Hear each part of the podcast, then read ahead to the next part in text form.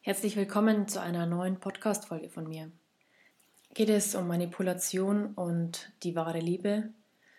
Und es ist eine Folge, die dich wahrscheinlich triggern wird, wo du dich an der einen, oder anderen Stelle angegriffen fühlen wirst. Ähm, aber ich möchte ganz bewusst ähm, dich dazu einladen, deinen Blickwinkel zu verändern und damit ähm, das große Ganze zu sehen und Unterm Strich soll dir diese Folge und dieser ehrliche Blick auf gewisse Dinge helfen, dich zu befreien aus deinem persönlichen Gefängnis bezüglich deiner Erwartungen an dich, die du an dich stellst, die du denkst, dass du ja, für einen Mann erfüllen musst, damit du geliebt wirst und woran du dann auch erkennst, ob er wirklich der Richtige ist.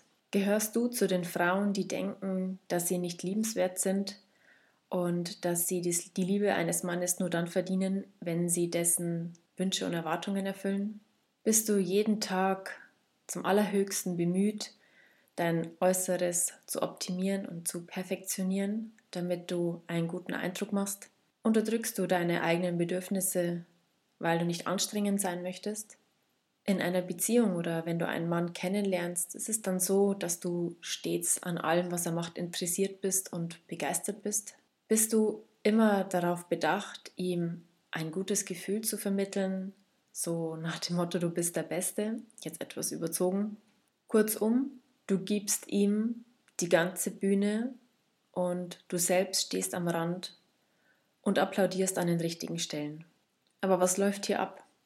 Unterm Strich wünschst du dir die Liebe eines Mannes und eine glückliche Partnerschaft zu führen. Und du versuchst mit allen dir zur Verfügung stehenden Mitteln seine Liebe und seine Zuwendung zu gewinnen.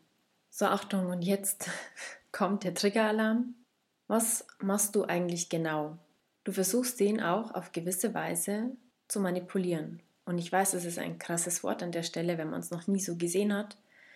Und ich weiß auch, dass du mit der besten Absicht handelst, denn ich habe nichts anderes getan. Aber was hier stattfindet, ist unterm Strich ein Tauschhandel. Ich bin so, wie du mich möchtest und dafür bekomme ich deine Liebe.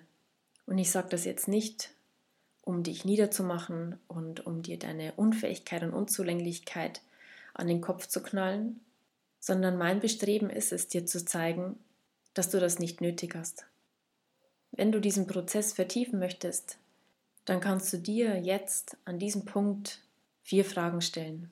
Die erste, ist es das, was ich wirklich möchte. Möchte ich auf Basis eines Tauschhandels geliebt werden? Zweitens, wie wertschätzend ist diese Haltung und dein Tun dir selbst gegenüber? Und wenn du das auch im Rückblick mal so reflektierst, wie sehr wurden deine Mühen von anderen schlussendlich gewertschätzt? Und die dritte Frage, ist er tatsächlich der Richtige, wenn er dich nur liebt, wenn du so bist, wie er dich haben möchte? Und die vierte Frage, wie sehr würdest du einen Menschen wertschätzen, der sich so in Anführungsstrichen aufopfernd verhält wie du? Du kennst in deinem Umfeld sicher ein paar Menschen, die immer lächeln, die stets adrett gekleidet sind, die stets immer das tun, was man von ihnen verlangt. Wie fühlt sich deren Verhalten für dich an? Wie viel Respekt hast du ihnen gegenüber? Wie viel Achtung hast du ihnen gegenüber? Wie ernst nimmst du diese Menschen?